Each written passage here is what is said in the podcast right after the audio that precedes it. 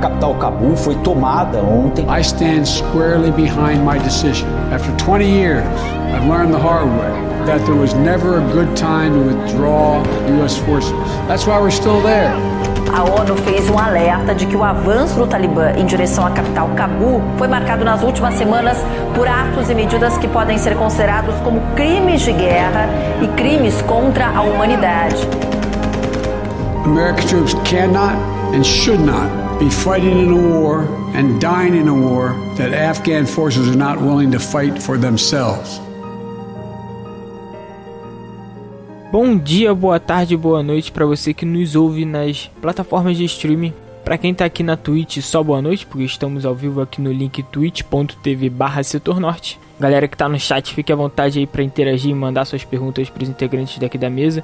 Lembrando que você pode nos ajudar financeiramente doando os bits, que podem ser pagos com, com dinheiro, obviamente, mas também com o saldo do Google, Google Rewards, aquele app que tem que te manda perguntas e te recompensa com créditos para gastar em aplicativos. E você também que tem o Amazon Prime pode nos dar um sub grátis. Todo mês você pode colaborar com a gente e esse dinheirinho vai ajudar a gente a fazer um churrasco e quem tiver colaborando com a gente na Twitch está na lista do churrasco. E é claro que o churrasco só vai acontecer depois que todo mundo tiver devidamente vacinado e esse evento pandêmico tiver devidamente controlado, né?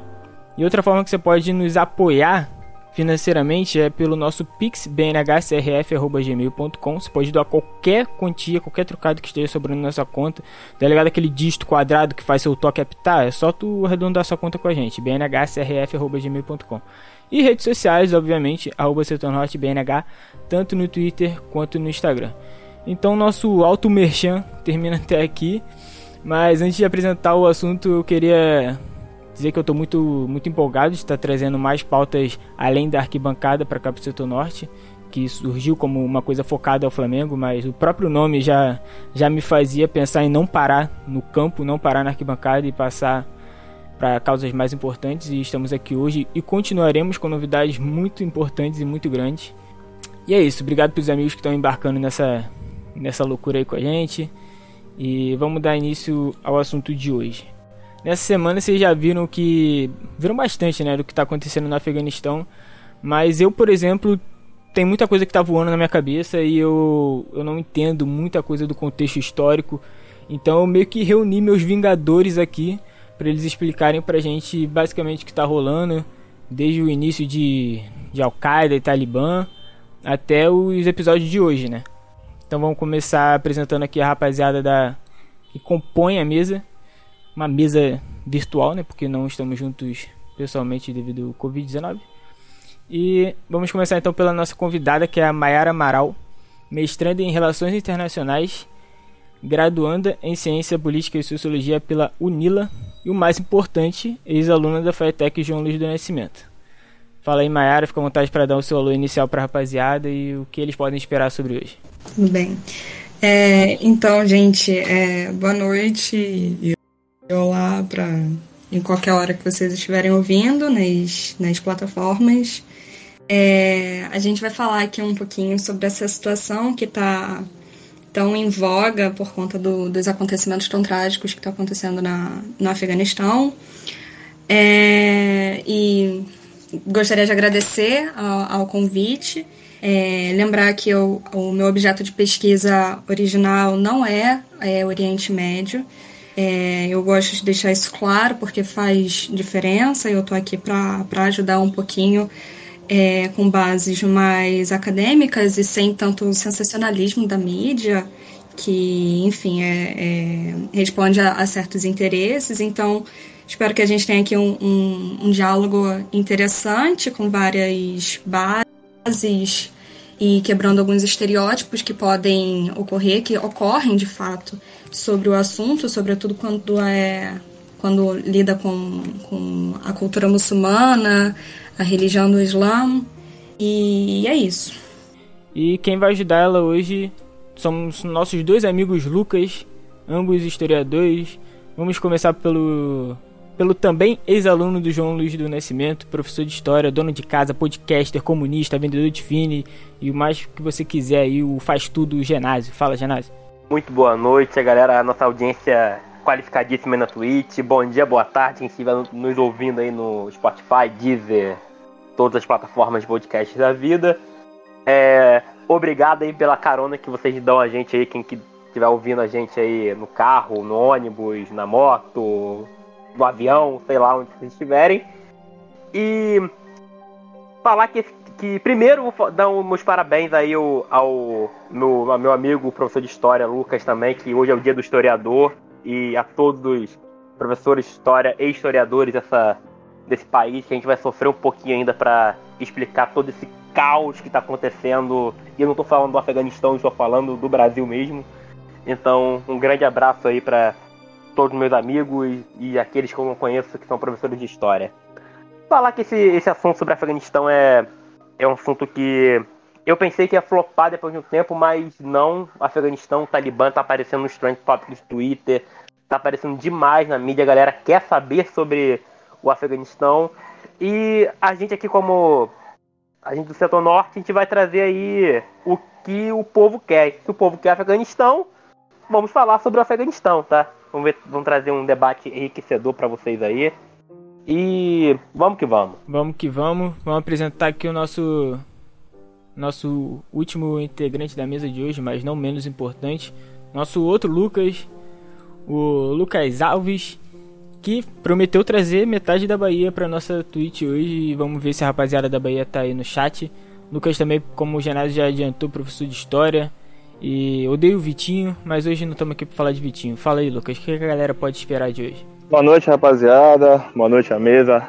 Como fala o nosso querido Trade, qualificadíssima.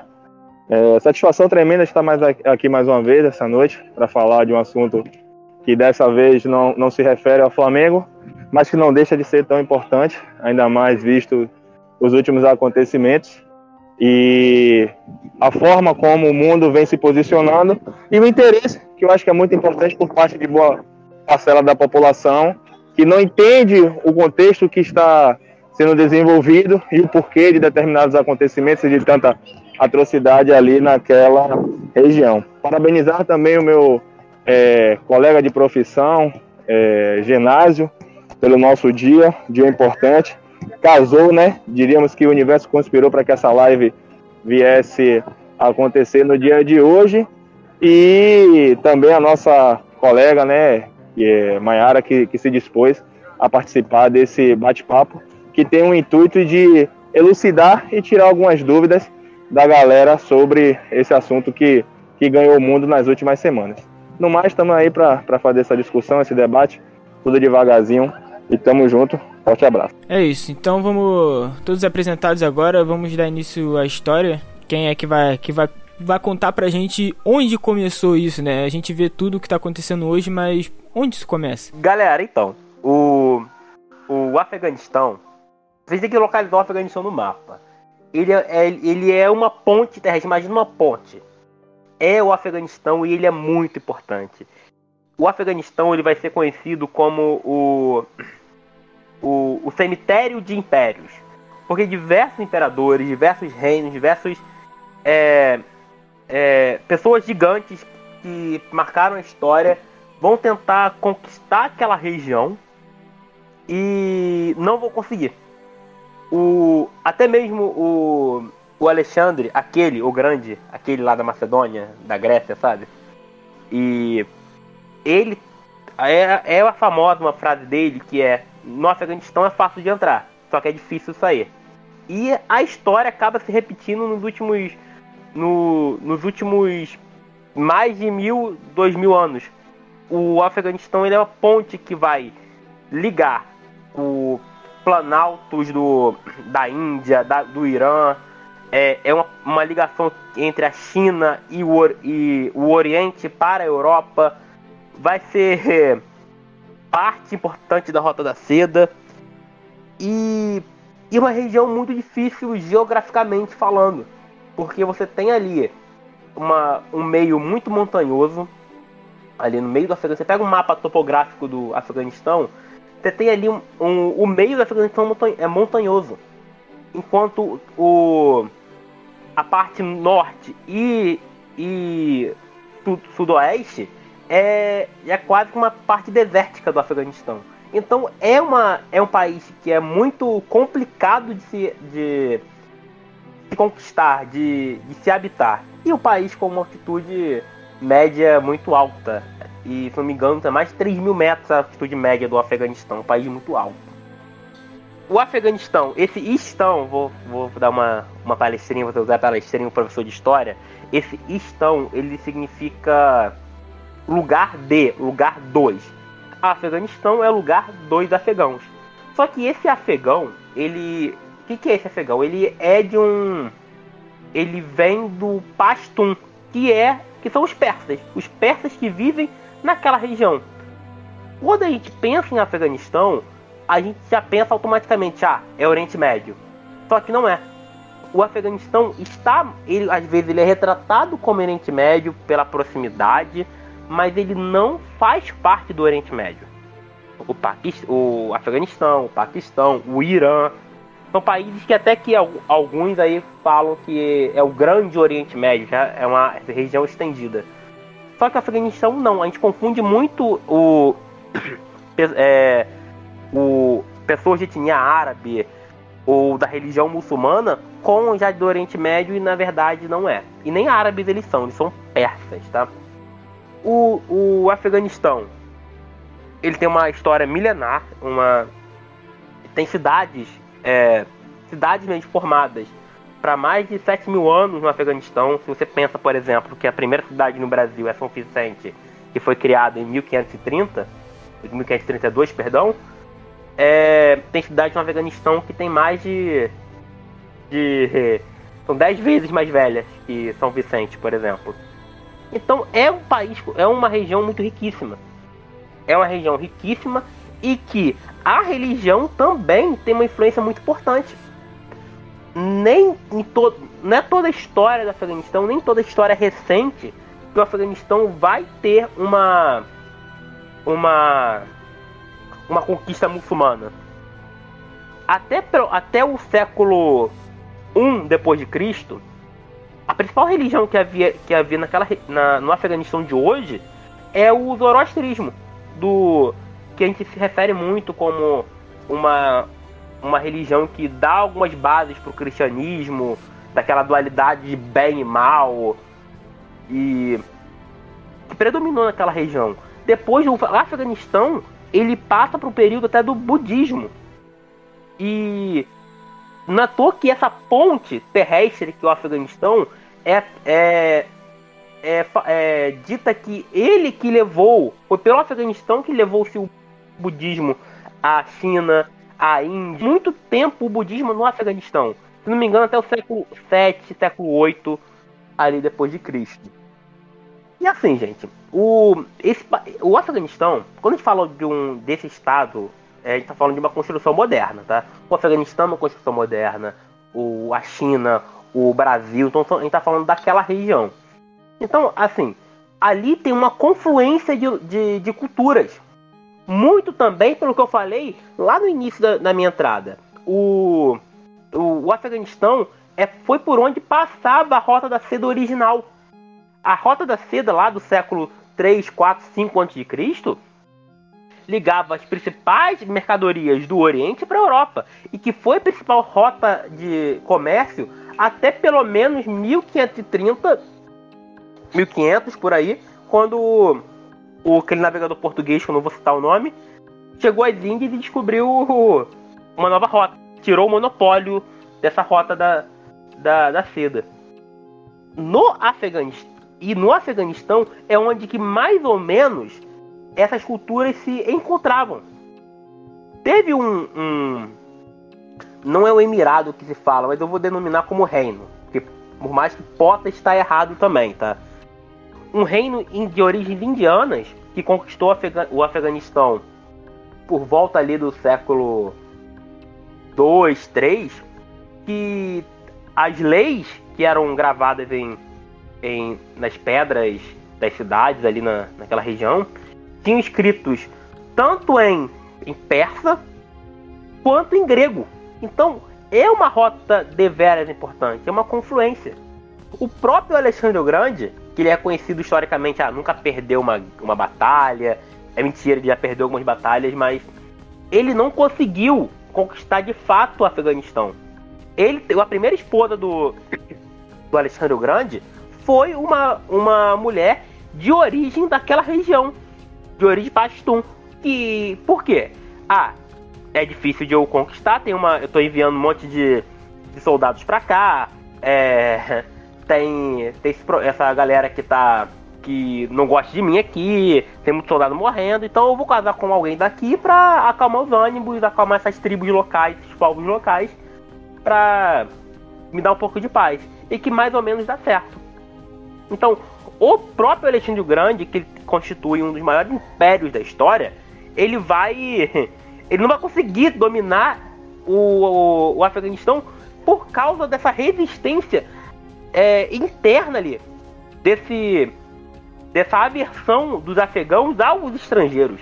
E o que daqui a pouco a gente vai falar aí, que eu acho que tem um pouquinho a ver com, com o que se constrói o Talibã até o, o hoje, né? Depois da, da invasão soviética e tal.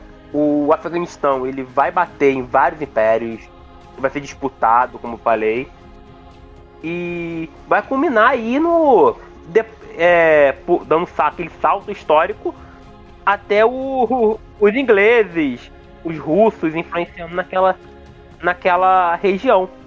O Afeganistão, o Estado Afeganistão, ele é criado para evitar que Rússia e Inglaterra não se pegassem na porrada. Por quê? A Inglaterra dominava né, aquela região do Paquistão, da Índia, e a Rússia como um grande império ao, ao norte. tô falando da Rússia czarista, tô nem falando da União Soviética ainda. Então, se eles se, é, é, se juntassem num, num, tivesse uma fronteira fixa ali, uma fronteira geográfica, é, provavelmente eles iam é, se enfrentar em algum momento. E o que, e o que vai acontecer é: Inglaterra vai se enfiar em três grandes conflitos ali, em que a população nativa ali, eu vou chamar de, já de afegã, por, por mais que possa estar um pouco errado, mas que a população ali vai repelir os ingleses, vai não vai conseguir, a Inglaterra não vai conseguir ter êxito.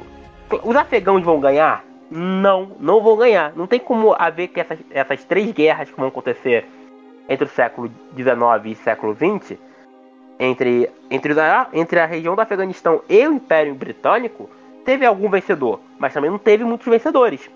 O, a última guerra, que foi a Terceira Guerra Anglo-Afegã, foi, foi basicamente o seguinte: o Afeganistão se manteve neutro na, na Primeira Guerra Mundial, teve, teve ali um, uma tentativa de sedução pela Alemanha da Primeira Guerra Mundial, tá? Não tô falando da Alemanha do Hitler, tô falando da, da Primeira Guerra Mundial. O Afeganistão é, é seduzido para tentar entrar do lado, na guerra do lado da, da Alemanha, ou pelo menos criar um, um, um caos ali para os ingleses. O Afeganistão não entra e tenta cobrar a Inglaterra. A gente se manteve neutro, então a gente quer alguma coisa. Não, não consegue, o Afeganistão ele dá um sacode nos ingleses isso dentro do território indiano, que acaba culminando com a independência do Afeganistão, que ele é conquistada é, em 1919. Então é um país que está falando de 100 anos, de, de um pouco mais de 100 anos de idade.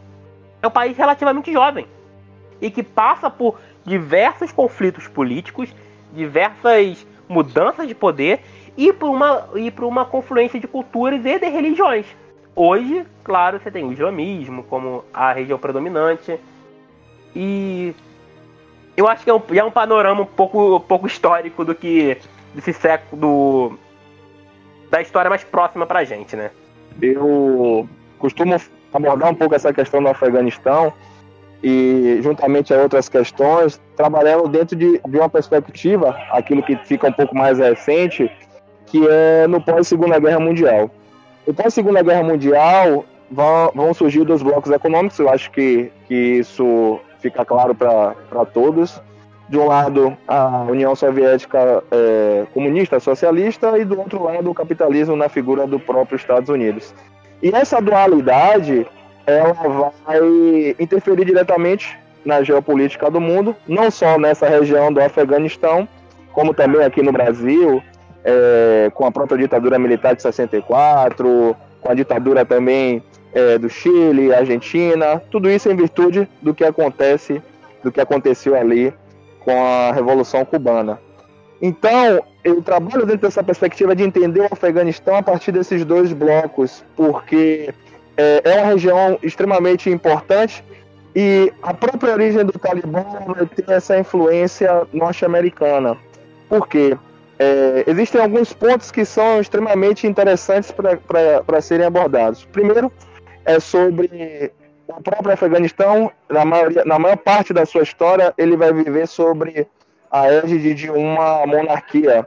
Ela vai basicamente, se eu não me engano, do século 17, 18, não lembro ao certo, até 1973, quando será proclamado um, um regime republicano, onde esse regime ele vai estar alinhado politicamente com a União Russa Socialista Soviética. Então, grupos socialistas vão fazer parte desse alinhamento político, o que já vai causar um certo temor por parte dos é, americanos.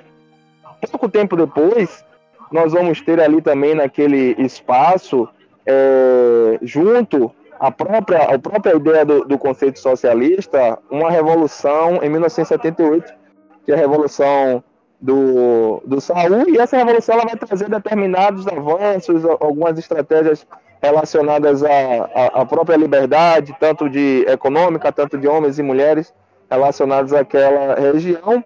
E, porém, algumas, alguns elementos foram, é, diríamos que, rejeitados, sobretudo quando se trabalha dentro de um Estado laico, onde o Afeganistão ele já, já trabalhava dentro de, um, de, uma, de uma perspectiva de um governo muito mais teocrático.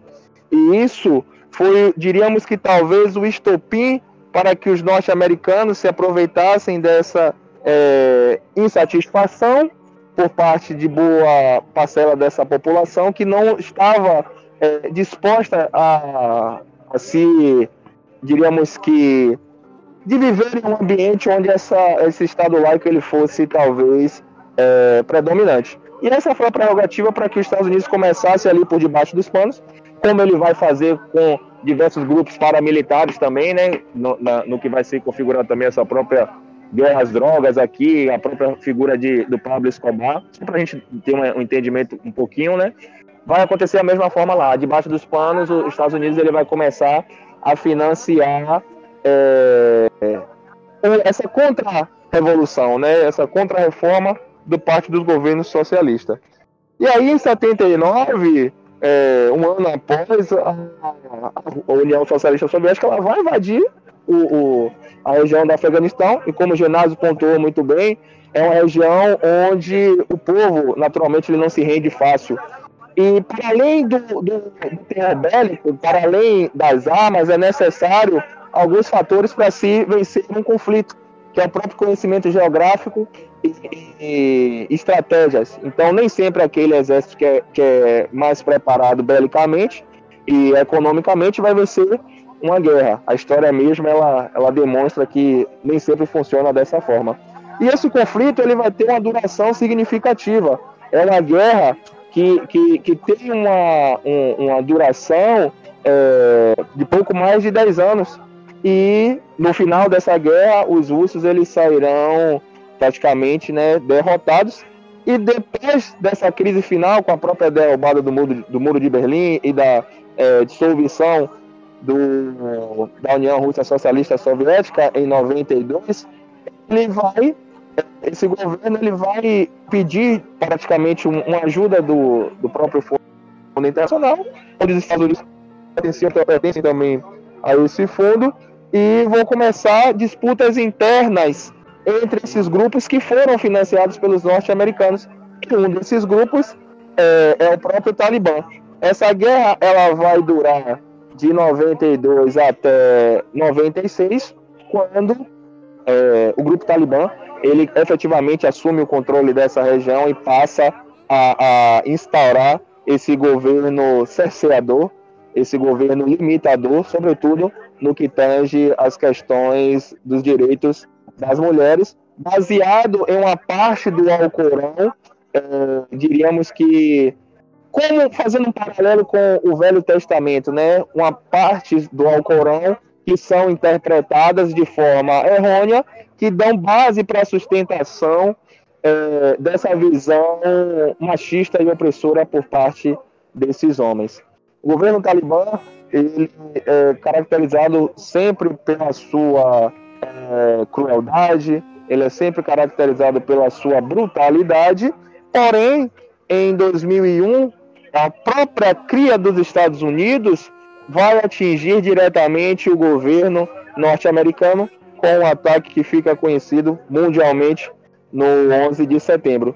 E aí as tropas norte-americanas vão se inserir naquele contexto, claro que não só com essa intenção de uma missão pacificadora, de reestruturar aquela localidade, de, é, de desestruturar o próprio Talibã, mas por interesses econômicos, sabendo que aquela região ela tem uma, uma quantidade significativa é, de petróleo, mas o que fica, o que é interessante é que é bem um ditado que nós temos aqui na Bahia. Ele praticamente criou cobra, o próprio Estados Unidos criou a cobra, que no final das contas, é, propriamente dito, é, os picou. Né? Então, o próprio Talibã, a própria Al-Qaeda, eles vão surgir em um contexto onde os norte-americanos estão financiando esses grupos paramilitares para combater a sua até então rival, que era a União Russa Socialista Soviética. E o interessante também é que a própria história dos Estados Unidos ela é baseada na instituição do inimigo estrangeiro para que esse inimigo ele não venha a ser do próprio país. Então nós tivemos na história mais recente a própria Rússia, o próprio da União Socialista Soviética, os próprios vietnamitas, eh, os próprios árabes após o 11 de setembro e mais recente a Coreia do Norte.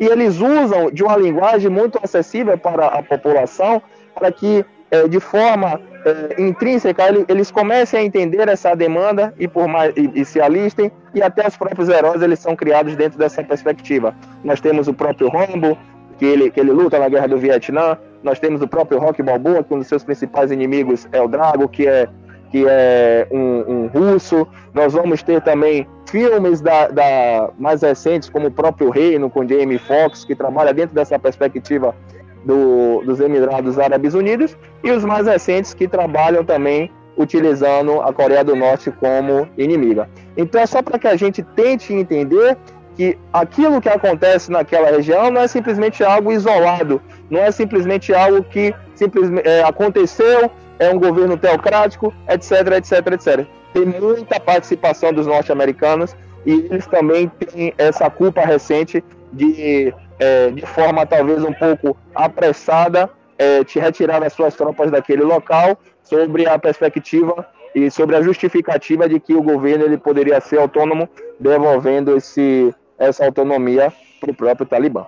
Então, é só uma coisa que eu queria falar quanto a acrescentar quanto à fala do, do Lucas agora é em relação à, à tomada assim do, do Talibã baseada no Islã. É, a gente tem que compreender para quebrar um pouco o estereótipo quando a gente coloca fala de fundamentalismos e extremismos, o Talibã ele é extremista. O Islã, que é a religião, o Alcorão, ele define, ele, ele busca uma equidade de gênero, ou seja, equidade entre homem e mulher. Gênero não, porque gênero é muito mais complexo do que apenas essa binariedade. Então, ele busca a equidade entre homem e mulher, então, tanto homens quanto mulheres têm os mesmos direitos, direito ao voto, direito à herança, ao trabalho, ao estudo, tudo isso. Só que há essas mudanças é, que aí torna essa estrutura é, machista, não é proveniente da religião, e sim dessa, dessa inserção do, oriente, do Ocidente, né, da, da Europa, nesse, nesse contexto, né? E aí, outra coisa também é que lá em, em 79, né, com a entrada soviética, a resistência afegã ela se divide, né? Ela se divide porque quando a gente fala de poder, de política, por mais que se tenha um, um, consenso na tomada de poder, seja numa, numa revolução, seja numa eleição, em qualquer tipo de. em, em qualquer âmbito que, que agregue poder, vai ter disputa. Sempre vai haver uma quebra para haver disputa dentro desse mesmo grupo. Então essa a resistência afegã vai, vai, vai se dividir e aí parte vai ser financiada pelos Estados Unidos, de fato, é, que aí eles vão ser considerados os combatentes da liberdade. É, tanto que tem até. É, são os mujahidins. Desculpa, eu não sei pasto, nem, nem árabe, nem essas outra, outros idiomas, infelizmente. Mas aí, no período da detente, né, é, o, o, grupo, principalmente o grupo Mujahidins, vai ser financiado pelo, pelos Estados Unidos, que aí depois vai culminar no, no, no, no Talibã. E eu acho importante também, eu não quero me alongar muito, é, dar uma pincelada nesse período de 1996 a 2001, né, que foi o período que o Talibã estava no, no, no poder. E aí, o Talibã, nesse momento, ele criou algo como. E isso eu me baseio, eu baseio minha fala no Áureo Toledo, ele é da Federal de Uberlândia, de Relações Internacionais. E ele fala que o Talibã criou tipo um, um departamento de promoção da virtude e prevenção do vício, né? E aí nesse nesse contexto vários decretos é, vão ser liberados, né? Vão ser determinados proibindo as mulheres de realizarem uma série de atividades, né? E aí ele ele destaca é, que é o banimento do trabalho fora de casa, é, só médicas e enfermeiras que estavam autorizadas a trabalhar. É, as mulheres também não podiam sair de casa sem que tivessem um parente homem né, junto a, a elas. Elas não podiam ter acesso à educação, é, nem escola, nem universidade. O uso obrigatório da burca também foi, foi implantado. Açoitamento, todas essas coisas que, que hoje estão vindo à tona também, mas que nesse momento nesse momento que a gente se encontra agora, a gente poderia dizer que, que é, não estão ocorrendo. E sim, essa, essa tomada mais violenta contra a mulher é nesse período desse governo que durou até 2001, né, de 96 a, a 2001. Então, eu já vou, já vou trazer então para o contexto atual, né? Porque é, isso também eu vou me basear na fala do Áureo Toledo e do diplomata, diplomata brasileiro Tomás Napoleão, que ele esteve por muito tempo sediado no Afeganistão e hoje ele se encontra na Rússia. Então ele confere, ele tá nesse meio por, por muito tempo, né? Então ele é uma, uma testemunha louco. É, e o Toledo tá no, no campo da, da academia, né? Então, é, a tendência agora é. Os Estados Unidos ele, ele vai falar, vai defender isso que o Talibã é, é terrorista e, e tudo mais, e que a China e a Rússia também seriam né, coniventes com toda essa situação. Mas como muito bem colocado pelo, pelo ginásio no início, né, a localização do Afeganistão ela tem direta importância nesse apoio, entre aspas, chinês e russo. É, porque eu, eu coloco entre aspas que esse apoio seria um, um movimento de contenção da, do movimento, do, da tendência violenta do, do Talibã, certo? Então, por exemplo, ali o, o Paquistão, ele faz uma, uma o Paquistão, desculpa, o Afeganistão, é, ele tem uma fronteira com a China de 60 e poucos quilômetros, 70 e poucos quilômetros, mas é justamente com Xinjiang.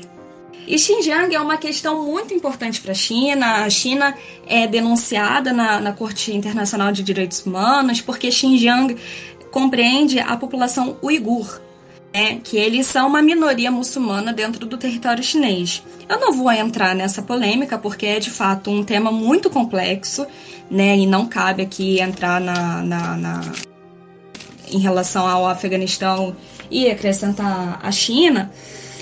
Mas é, quando a gente pensa que o, o Afeganistão ele está fazendo fronteira com uma parte que é muçulmana na China e que essa, segundo dados, né, alguns dados que a gente tem, essa essa região ela é reprimida, então ela a partir do momento que uma população é reprimida, ela tem tendência a se tornar mais violenta.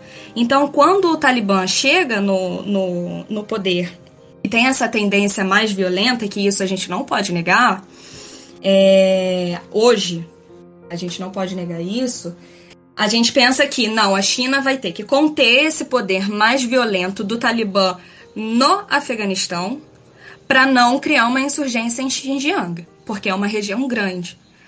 De mesma maneira, é grande a sua importância econômica. E aí, passando para a Rússia.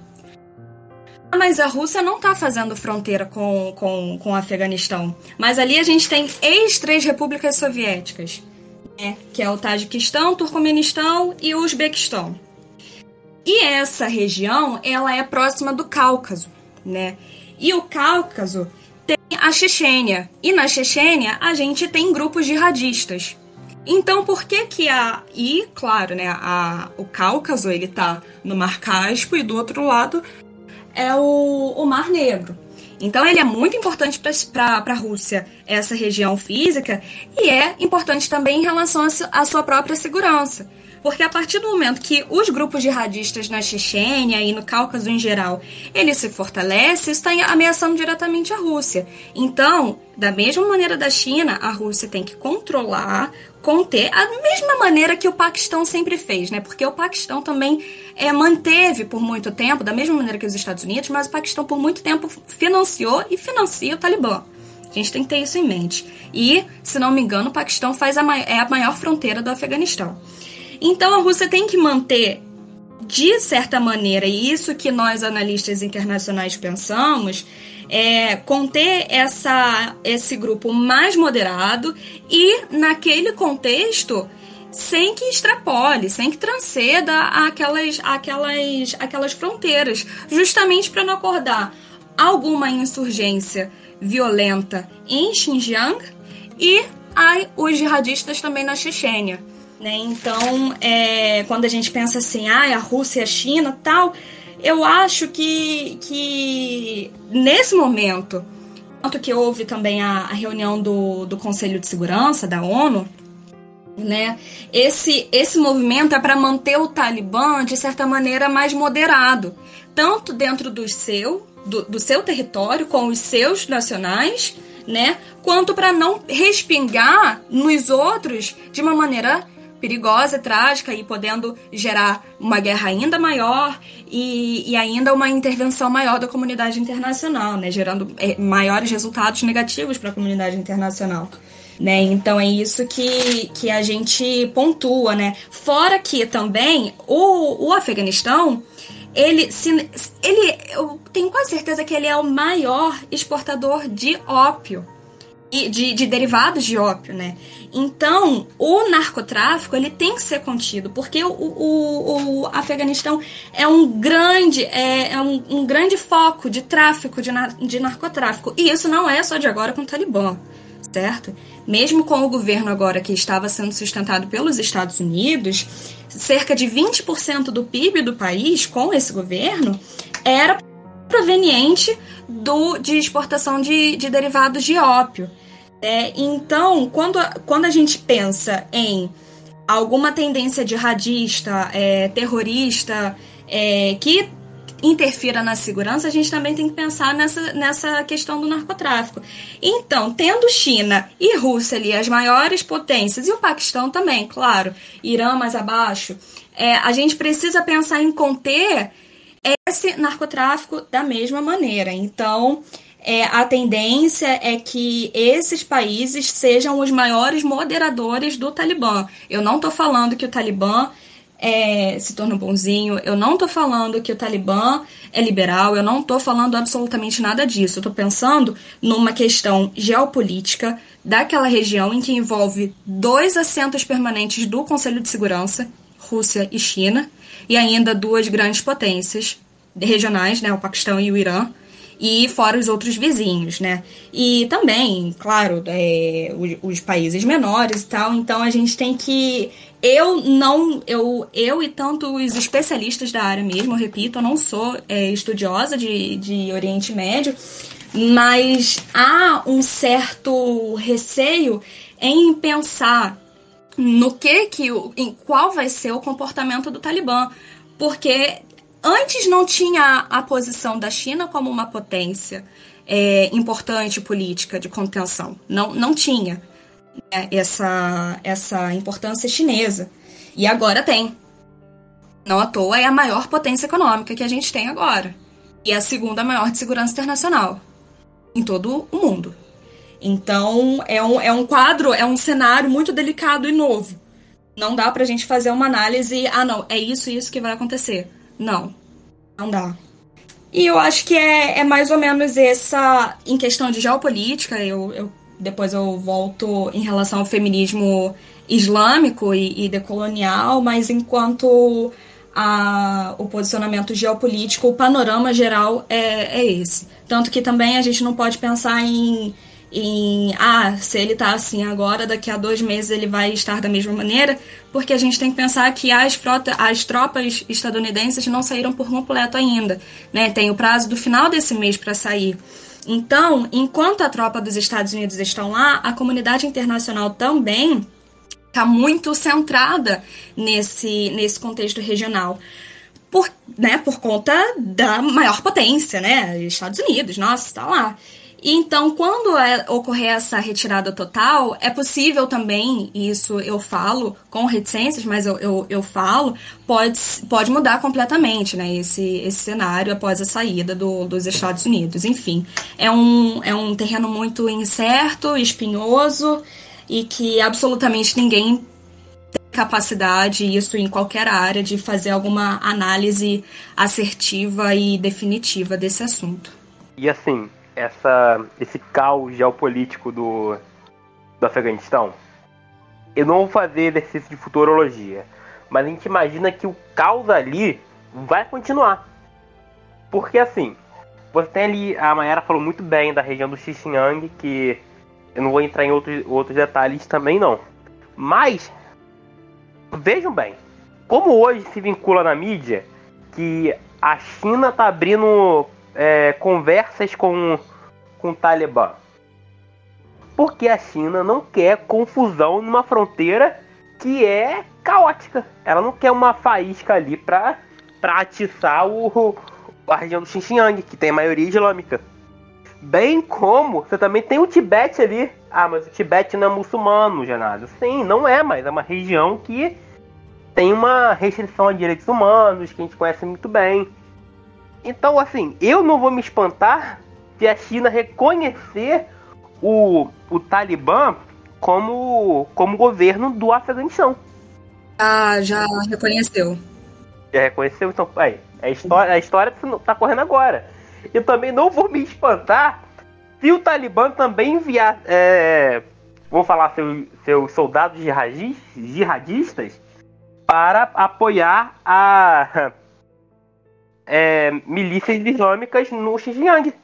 Porque o, o Talibã nunca cumpriu um tratado internacional. Nunca. Vocês podem ver aí os acordos entre, é, entre o governo dos Estados Unidos, essas negociações entre os Estados Unidos. Estados Unidos não, perdão. Entre o governo antigo do Afeganistão e o Talibã que aconteceram no, no Catar, na Arábia Saudita no ano passado. O Talibã não cumpriu nenhum dos, dos dos interesses desses, desses acordos. Só que o Talibã também vai precisar muito da infraestrutura chinesa para eles reconstruírem o país. Eles também não estão isolados, isolados no mundo. Por mais que, como a Mayara falou, lá em 96 e 2001, onde teve todo aquele caos de direitos humanos no que se refere principalmente a mulheres, que foi o governo de fato do Afeganistão, o Talibã naquele período, o, só três países reconheceram o Talibã como governo foi a Arábia Saudita, o Paquistão e o Emirados Árabes Unidos, que nem tinha papel tão importante na época quanto tem hoje, né? E assim, é um caos, ali tá, ali tá sendo. Ninguém quer confusão ali naquela região. E esperar também qual vai ser a posição dos Estados Unidos ali. em relação àquilo ali. Será que os Estados Unidos vai mandar outras tropas? Porque o, o que é vinculado pra gente é que o Biden está sendo totalmente escorraçado porque é culpa dele, só que não é culpa dele, não é só, só culpa dele.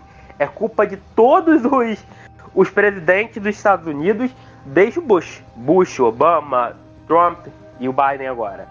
Porque parece que foi o seguinte: entraram de uma forma desorganizada e saíram de uma forma mais caótica ainda. Os Estados Unidos não conseguiram fazer aquilo que eles queriam.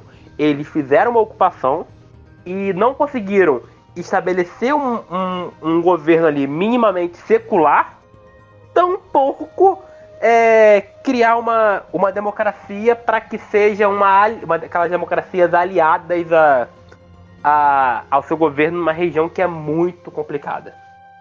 E detalhe, uma coisa que a gente que não não falando muito bem, que eu ouvi aí nesses últimos dias.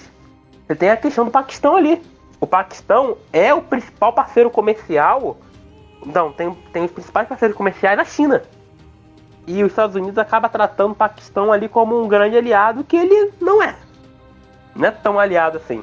Tem o Paquistão, tem a Índia, que é rival do Paquistão ali naquela região. São, duas, são dois países que estão armados, até em, em armas nucleares. E. Enfim, o, o caos está, está armado ali naquela naquela região, né? Concordo, né, nessa questão sobre relacionado ao próprio caos que está instalado nessa região e tal. Mas às vezes eu sinto falta de análises para além do que é a própria região. Mas realmente, quem é o verdadeiro culpado para pagar sobre todos esses crimes que acontecem ali? Por mais que o Talibã realmente hoje seja a figura principal, mas ele surge com apoio de determinado grupo que é os Estados Unidos, né? Ele é financiado pelos Estados Unidos e porque essa conta não cai sobre ele, porque é, é, é, essas organizações elas não cobram de quem de, de fato deveria.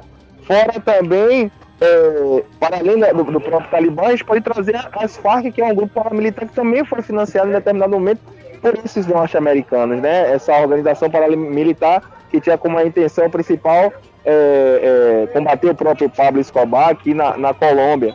Então a questão toda é essa também, a gente entender o que vem acontecendo ali na região do Talibã, é, do Afeganistão, perdão, entender realmente é, é, a, própria, como o próprio Talibã ele é danoso para a sociedade, mas também tem que cobrar quem de fato deveria ser cobrado, que é os Estados Unidos, que tem uma parcela muito grande, tanto na, na, no próprio surgimento, como também é, nessa política abrupta que adotou recentemente em, em, em sair e deixar aquele povo a, a, a, a mercê, né, a cargo dessa galera. É, o, o Genásio em algum momento falou, né, do, dessa, dessa situação de que é necessário um certo tipo. Ele não falou exatamente desse jeito, né? Mas um, um, um certo tipo de ajuda, claro, né, é claro, entre aspas, a esse, a esse estado que foi tão devastado, né? E aí como que você deixa assim, larga assim, como o, o Biden fez. A gente tem que lembrar que o, o Afeganistão ele não, não é de todo rico em, em, em recursos né, para se sustentar. Ele não tem saída para o mar, por exemplo. Né? Então, é, depois de tanto devastado, você deixar assim as moscas e, como o Genásio falou bem, os Estados Unidos não fizeram o seu, não concluíram o seu objetivo, né? Justamente, e agora ele fala, né, no discurso dele foi um pouco ridículo, né, quando ele fala que ah, os Estados Unidos lá cumpriram sua missão, que foi buscar a Al-Qaeda, né, é responsável pelo ataque de, de 11 de setembro, mas não teve um papel de, a gente chama nation building, né, de reconstrução da, da do, do país, né, como ocorreu, por exemplo, com o, o Plano Marshall, né, e ele afirma isso, que não houve essa tentativa, mas teve. Teve, eu só não vou lembrar exatamente agora o nome do, do, do acordo, mas foi feito um acordo com essa prerrogativa de instaurar a democracia, óbvio, instaurar a democracia e construir, reconstruir, dar as ferramentas necessárias para a reconstrução do Estado. Isso é oficial. Né? Então, isso ele desconsidera. Tem também a questão da, da humanitária, né, de direitos humanos e refugiados agora, que isso eu acho que a gente pode tratar melhor na quando a gente abordar as perguntas.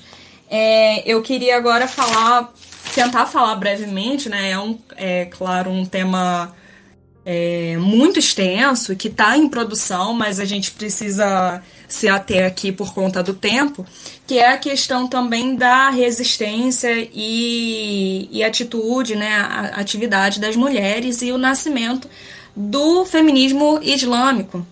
Né? E aí eu, eu me apoio na tese de doutorado da Sila Lima, na USP, né, intitulada Feminismo Islâmico, Mediações Discursivas e Limites Práticos, em que ela diz que o feminismo, o feminismo islâmico, na verdade, ele ele surge a partir de dois feminismos, né? Que é o feminismo secular e o feminismo islamita. A gente tem que entender primeiro a palavra secular, né? Que é assim o termo que a gente pode usar como sendo os professores de história qualquer coisa me, me corrijam, né? Mas como sendo laico, né? Quando você se desprende o Estado de, de raízes religiosas. Então esse feminismo secular ele tem um caráter político-social né? Que ele vai usar a narrativa feminista universalista dirigida a todas as mulheres. O feminismo liberal, que é pobre. A gente tem que reconhecer que o feminismo liberal ele é muito pobre, principalmente quando a gente vai pensar em interseccionalidade, da Patrícia Hill Collins. Né? Eu não vou me estender nisso, não é o objetivo, mas o só para pontuar aqui que o feminismo liberal ele é pobre porque ele considera apenas aquelas, aquelas questões das mulheres brancas europeias de direito a, a trabalhar é, e, enfim, esses direitos básicos, né? E sem considerar a raça, classe, enfim, interessados busquem interseccionalidade. Esse feminismo islamita, ele vai rejeitar o feminismo e atuar de acordo com as ele vai rejeitar esse feminismo secular e ele vai atuar de acordo com as leis e raízes fundamentalistas, né? Então ele vai se basear mais na parte religiosa. E o, o islâmico, que é o atuado agora, ele vai ser um suco disso, ele vai ser político e religioso ele vai buscar os direitos das mulheres que foi perdido a partir da inserção ocidental no contexto é, dali da região e no contexto da, do Corão, né? Então ele vai ser direcionado às mulheres islâmicas. Ele vai tentar, né? Ele vai se esforçar em revelar, né, digamos assim, possíveis direitos emancipatórios para melhorar o status sociopolítico de mulheres melhorar esse status sociopolítico de mulheres é justamente chegar, voltar, né, lá na base do Corão, né, que é essa equidade, essa igualdade entre homem e mulher, né, nessa relação binária. É. E aí a gente pode colocar que a interseccionalidade nesse contexto do, do feminismo islâmico é, ele proporciona ao feminismo, a, a, essa vertente do feminismo, uma abordagem útil para entender as experiências dessas mulheres muçulmanas. Então, por que, que eu estou falando isso, né? Esse panorama teórico? Porque quando a gente olha o Talibã, a gente vê logo que, nossa, as mulheres agora vão ter que usar burca. As mulheres vão ser açoitadas porque o, o pé está aparecendo. E a questão não é essa. A questão não é a questão da burca, e sim o livre o, o, a possibilidade da, da mulher escolher, né? E não ser, ser vítima dessa, dessa, desse machismo importado, né? Que vai ser inserido nesse contexto. E, claro, compreender as outras violências que essa mulher vai sofrer. O mero fato de uma mulher usar a burca ou a niqab e todas as outras variações do uso do lenço não é uma violência. Essa semana, na turma do mestrado, um colega falou: "Ah, a gente tem que ir lá Lembrando aquele poema, não sei se os historiadores aqui vão, vão lembrar, mas o poema O Fardo do Homem Branco, do Rudyard Kipling, que fala, né, basicamente que o homem ocidental precisa levar a civilização para as outras regiões, né? Então esse meu colega falou praticamente esse poema. Ele falou: ah, a gente tem que pensar em modos de considerar é, direitos universais, considerando essas particularidades. E aí, por que, que a gente pensa o uso da burca e, e outras questões que são tão é, importantes naquela cultura, e cultura já é um termo complicado de falar, né? Mais, já é mais antropológico e ocidental, mas naquele contexto, por que, que a gente vai considerar particularidade? a universidade é a universalidade daquela, daquela construção social. Né? Então a gente não tem que considerar que o mero uso da burca é uma particularidade, uma particularidade errada. A gente tem que ir, aí eu vou um pouco para a ciência política e sociologia, a gente tem que pensar as bases ontológicas do que a gente está falando. Ainda mais que a gente, mesmo no Brasil, mesmo no sul global, as nossas universidades, todo o nosso pensamento é todo baseado no pensamento ocidental europeu e colonial. Então, a gente tem que ter muito cuidado e recomendo, claro, buscar para a gente não fazer essas, essas interpretações tão, tão erradas e pobres, né? São, são, são pobres. Eu entendo que é mais simples, mas, mas é, muito pobre, porque para a gente é uma particularidade, mas para eles é uma universalidade, né? E a gente pode pensar, o que é universalidade então? É o que é o todo? O todo não existe, né? Mas enfim, é, passo a palavra para os meus colegas de mesa é que é engraçado, engraçado não, engraçado não é uma forma de falar, mas é que as pessoas, é, eu abordar isso mais pro final do programa e você falou um ponto que eu queria entrar. É que a gente começa, do ponto de vista ocidental, a achar, a ah, tadinha da, da mulher muçulmana, ela ela é reprimida, ela é oprimida por usar a burca. Eu sei que tem diversos trajes, tá? Mas assim, é a gente entra numa parte religiosa. A gente sabe que tem ali o, o um feminismo de mulheres muçulmanas. E tem mulheres muçulmanas que não utilizam o, o véu, o véu islâmico.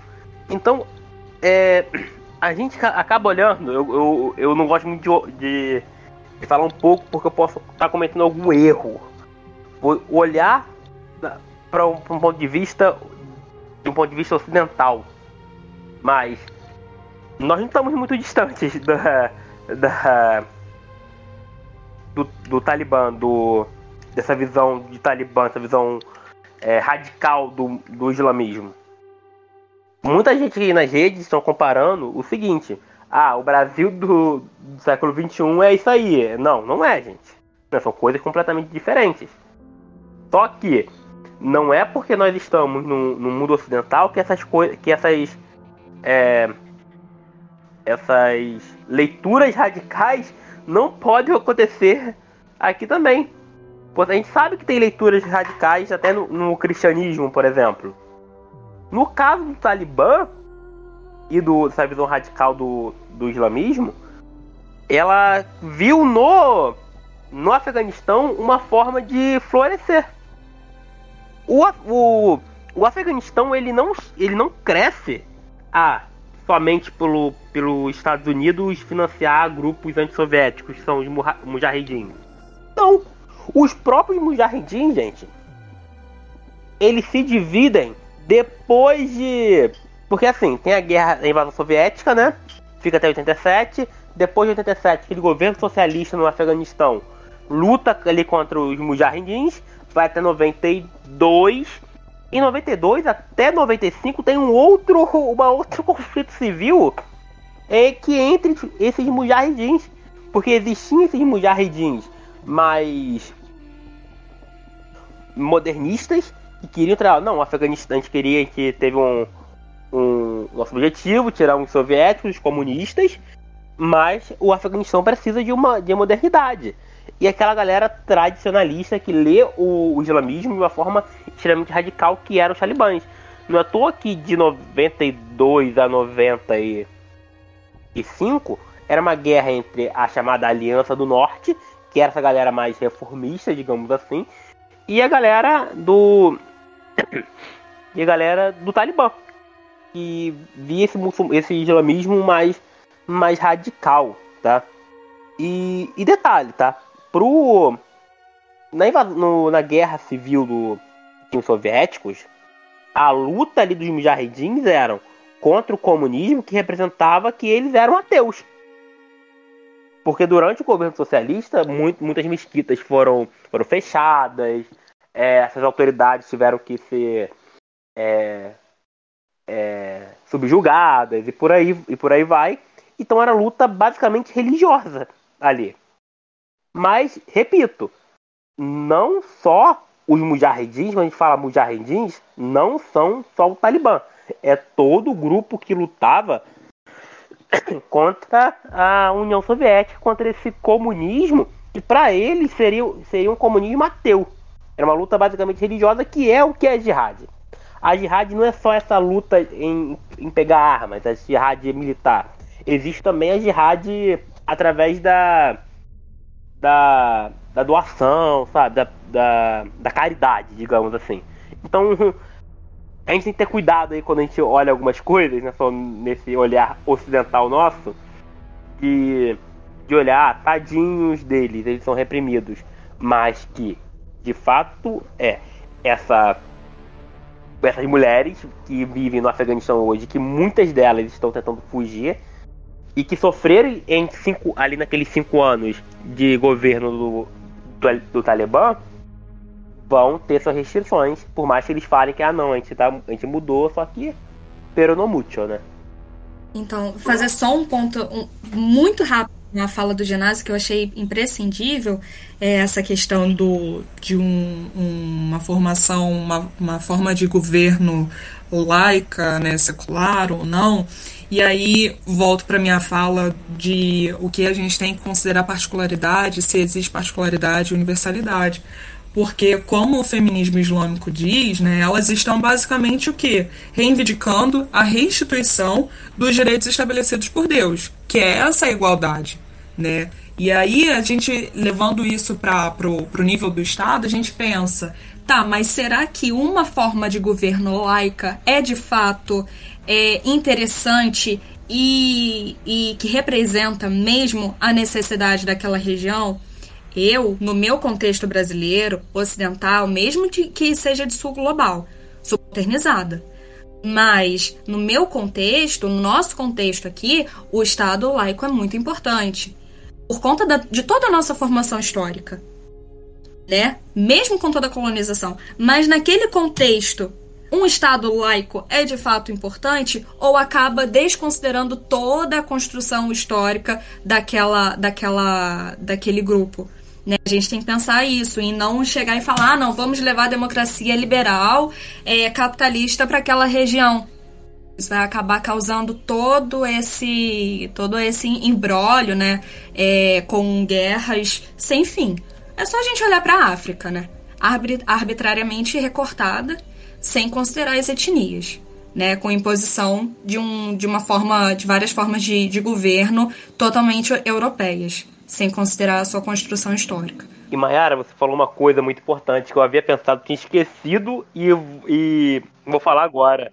Ali, na, é, aquela região tem exemplos ali, por exemplo, o Irã, que é um país que o governado é uma teocracia e que hum, é claro que você tem algumas perseguições à direita de mulheres, porém você, por exemplo, as mulheres podem dirigir carros ali, as mulheres podem ter passaporte, pode minimamente é, trabalhar. É diferente, por exemplo, da Arábia Saudita, que também está logo ali do lado, e que só em 2019 algumas coisas aos direitos das mulheres foram, a, foram digamos, é, dados, né? É, e eu acho que a fala da Mayara ela foi perfeita nesse sentido, porque sempre dá para fazer paralelos com com a situação política que a gente vive hoje, né?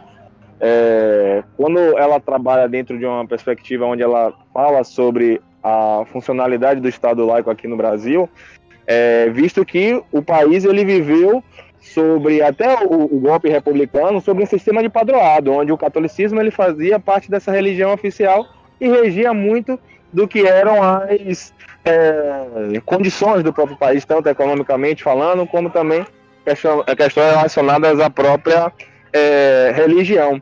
E aí vem esse questionamento no sentido: por que de existir uma bancada evangélica em um país onde trabalhamos dentro de uma perspectiva laica? É, claro que esse fundamentalismo religioso, talvez muito mais radical, esteja muito é, voltado lá para essa região da Arábia Saudita, mas é, a forma como as coisas vêm se desenvolvendo e a forma também como o próprio país, nos últimos anos, ele, ele vem dando margem para esse conservadorismo, para essas coisas absurdas, para esse governo que hoje está no poder, assusta. Porque ao mesmo tempo que está longe, pode ser que em determinado momento fique mais perto do que a gente pode imaginar. Mas também, assim, não, as pessoas também, quando a gente começa a ler esse, esse, esse cenário internacional, né? Esses acontecimentos como, como estão correndo agora, é, a gente começa a comparar muito e às vezes, assim, eu vejo uma galera bem viajando nas redes, né? Assim, claro que você tem. É, vou falar no português bem claro. Você tem os malucos aí que vão ler o, o, o, o cristianismo e fazer um. E vão querer defender. Ah, é, como a gente aqui no Rio de Janeiro, cara, não sei se na Bahia aí tem, mas na passarela do metrô do Maracanã, você tem vários. vários é, pichações escritos é, Bíblia sim, Constituição não. Então, é, chega até a ser médio. Centro do Rio todo também, no chão, nas paredes, isso, tudo. Isso mesmo. Mas, assim, a que ponto a sociedade brasileira, a sociedade ocidental em geral, tem. vai ter simpatia por isso? O Talibã, as pessoas acabaram de ter alguma simpatia porque o, o Talibã ofereceu segurança, ofereceu é, prosperidade. O, gente, o Talibã, infelizmente, nenhuma pessoa com menos de 45 anos não viu um ano sequer de paz naquele país. Desde 78, o Afeganistão está envolvido em vários conflitos internos e externos. Então você vem um grupo que oferece uma, uma relatividade de paz, de paz, né? E que, bem ou mal, consegue. E e uma paz para quem, que vocês também podem questionar, né? E e tem um apoio ali da, da galera, da população. Né? Isso aqui, a gente não, não tá trabalhando numa perspectiva do, sei lá, do conto da Aya, que é um outro, um outro momento. E não haverá um conto da Aya, mas é que também é uma leitura radical da religião. Gente, eu queria muito que vocês ficassem falando aqui a noite inteira, de verdade. Eu acho que a gente ainda vai gastar um tempinho aqui porque a gente tem algumas perguntas que parecem ser muito interessantes. Eu só ler alguns comentários aqui primeiro que são, não são exatamente perguntas. Um do Trad que é o Rambo 3 com dedicatória a um dos grupos no Afeganistão que os EUA financiaram contra a União Soviética. Contando aí essa questão, acho que foi o. Não lembro quem foi, se foi o Lucas ou o Genásio, ou o Lucas Genásio que falou sobre isso. O nosso querido Paquete Dancer falou que esse ponto do Estado laico é extremamente pertinente. Não dá para desconsiderar a construção histórica de uma sociedade, baseando-se apenas nos valores ocidentais. Muito bom. Olha, nossa rapaziada no chat também está em conexão aqui com o pessoal da mesa. Então vamos, vamos para as perguntas. O, também o Paquete Dancer mandou aqui pra gente. Nos últimos dias, principalmente no Brasil, temos visto muitos direitistas associando o Talibã à esquerda, ainda mais depois do posicionamento do PCO e a China reconhecer o Talibã como, como governo legítimo.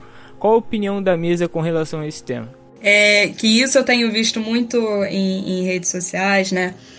E aí a gente, eu não sei qual a posição aqui do, dos colegas de mesa em relação ao PCO, mas assim, o que é o PCO na política brasileira? Primeiro a gente tem que fazer essa pergunta. E aí, outra pergunta que também se relaciona com uma questão que foi levantada por alguém que está ouvindo é: não tem como a gente pensar no Talibã como uma força de esquerda ou direita. Porque ele se baseia num livro milenar. É? Então não tem como a gente pensar nessa binaridade política de esquerda e direita europeia. Olha aí os conceitos europeus e pensar numa, numa realidade política que se junta com a religião completamente diferente. Então eu não posso falar que ah, o, o Talibã é de esquerda porque está sendo alimentado pela China. Não. E isso vai conversar também com outra questão mais tarde. A gente não pode falar também, ah, o Talibã é de extrema direita, que não sei o que, como eu vi também gente falando. Nossa, isso parece Bolsonaro. Não, não pode falar que isso é de extrema direita que isso parece com Bolsonaro. Bolsonaro é uma força política totalmente diferente. Assim, totalmente diferente não. Ele é muito violento, ele tem os seus erros, mas ele não pode ser comparado com o Talibã, porque o Talibã se relaciona com uma construção social, religiosa, milenar. Por mais que não represente a religião. Eu não estou falando que isso é o Islã. Não é o Islã. Eu falei bem que não é o Islã mas ele se comporta a partir de uma interpretação, da mesma maneira que há várias igrejas evangélicas e a partir de várias interpretações da mesmo, do mesmo livro, que é a Bíblia. O Talibã é baseado em uma interpretação radical interferida pelo conceito, por, por, por essa abertura ao ocidente machista, é, de um livro milenar. Ele não tem como ser é, englobado nessa binariedade esquerda e direita. Então, PCO, gente, PCO é uma coisa. Talibã é outra coisa. Esquerda e direita, política brasileira, política ocidental é outra coisa. Eu, na minha concepção de ciência política, de relações internacionais, não tem como fazer colocar Talibã num conceito iluminista. Eu achei que era só aqui na Bahia que o PCO não tinha essa moral toda, mas eu acho que é no Brasil todo. Todo mundo descredibiliza muito o PCO e eu acho que sua, palavra, sua fala ela foi muito sucinta e, e precisa, no sentido que não dá para caracterizar como esquerda e direita, não dá para cair sempre nessa binariedade. Eu acho que o próprio conceito de direita e esquerda aqui no Brasil, ele vem caindo numa espécie de marginalidade, no sentido de que tudo ah, esquerda, direita, tudo esquerda, direita, e, e muitas pessoas não sabem nem a própria origem do conceito esquerda-direita e acaba por utilizar, porque meio que, querendo ou não, entrou na moda. Ou você é de direita, ou você é de esquerda e tal, e aí se acabou, ou você é Lula, ou você é Bolsonaro, bastante nesse sentido aqui no Brasil, sem é, ampliar talvez mais o, o, próprio campo. Perfeito. Não, e eu dei uma gargalhada incrível aqui, quando a Maera falou do PCO, cara, que o PCO é engraçado, cara. Você, se você dá triste, entra no site de PCO pra você, pra você ler. Mas assim, essa viagem de umas pessoas aí sobre, sobre a esquerda, o Talibã de esquerda, essas coisas, tem até um sentido, entre aspas, porque a União Soviética, durante a Guerra, Guerra Fria, ela se aproximou de governos árabes seculares, como o Egito, como o Iêmen, mas isso não quer dizer que a, o Talibã de esquerda, a União Soviética, apoiou regimes teocráticos. Não. Por, o, porque aquilo que eu falei, a guerra civil que acontece de 78 até 87 era uma guerra basicamente entre os muçulmanos contra o, abre aspas, comunismo ateu. Então não faz sentido isso. A galera falar, ah, o Talibã de esquerda, porque não. Não faz, não faz sentido, não é. E concordo plenamente aí com que, o que os dois amigos aí falaram sobre essa binaridade. Não tem como a gente falar isso de um regime teocrático que acontece no, no, no Afeganistão agora. Então, o Henrique Luiz aqui no, no chat ele resumiu o PCO como partido da causa obscura, né? E tem muita gente gastando o PCO aí. O Chagas falando que que isso daí é direita brasileira. Tudo que dá errado eles chamam de comunismo e é isso aí. Então não tem muito que dar, dar atenção pra essa rapaziada aí. Isso do PCO foi incrível, Henrique. Não, realmente, o, o, o, o PCO, assim, ele é, como o, o Genásio falou, ele podia ser, assim, o partido do Tiririca, por exemplo. De, assim, palhaços, né? Só que Tiririca não é violento, né? O PCO, ele tem é, toda essa parte violenta nas manifestações que acabam deslegitimando o movimento é, de protesto, o movimento social de uma possível esquerda, de uma esquerda mais, né, de um grupo político mais à esquerda no Brasil né, como o Genásio também falou, né, essa binariedade direita-esquerda no Brasil também é, é muito, muito complexa, né, porque está deturpada principalmente com a adesão descomunal do, do neoliberalismo. Né, econômico. Então, a, a esquerda brasileira ela é mais esquerda na questão social. Né? E aí, de resto, a gente tem que repensar essa binariedade também. Perfeito, gente. Só vou discordar um pouquinho da Maiara, porque eu acho que o PCO tem uma, uma participação fundamental nas manifestações, que é bater em galera do MB, MBL. Aí tudo bem. Ah, é verdade, isso, é. Fora é, isso, é verdade, é. Não, se indica, você fica perto do PCO no início da manifestação, mas depois você foge, entendeu? No início tudo bem, você tá sendo protegido, depois você foge.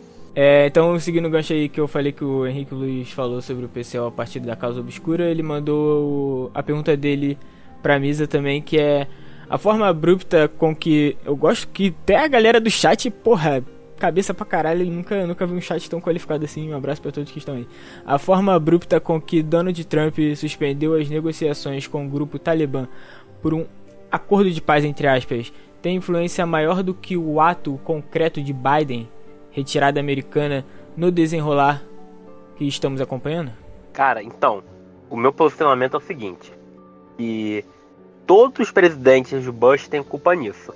Porém, o Biden vai ficar como como o patinho feio.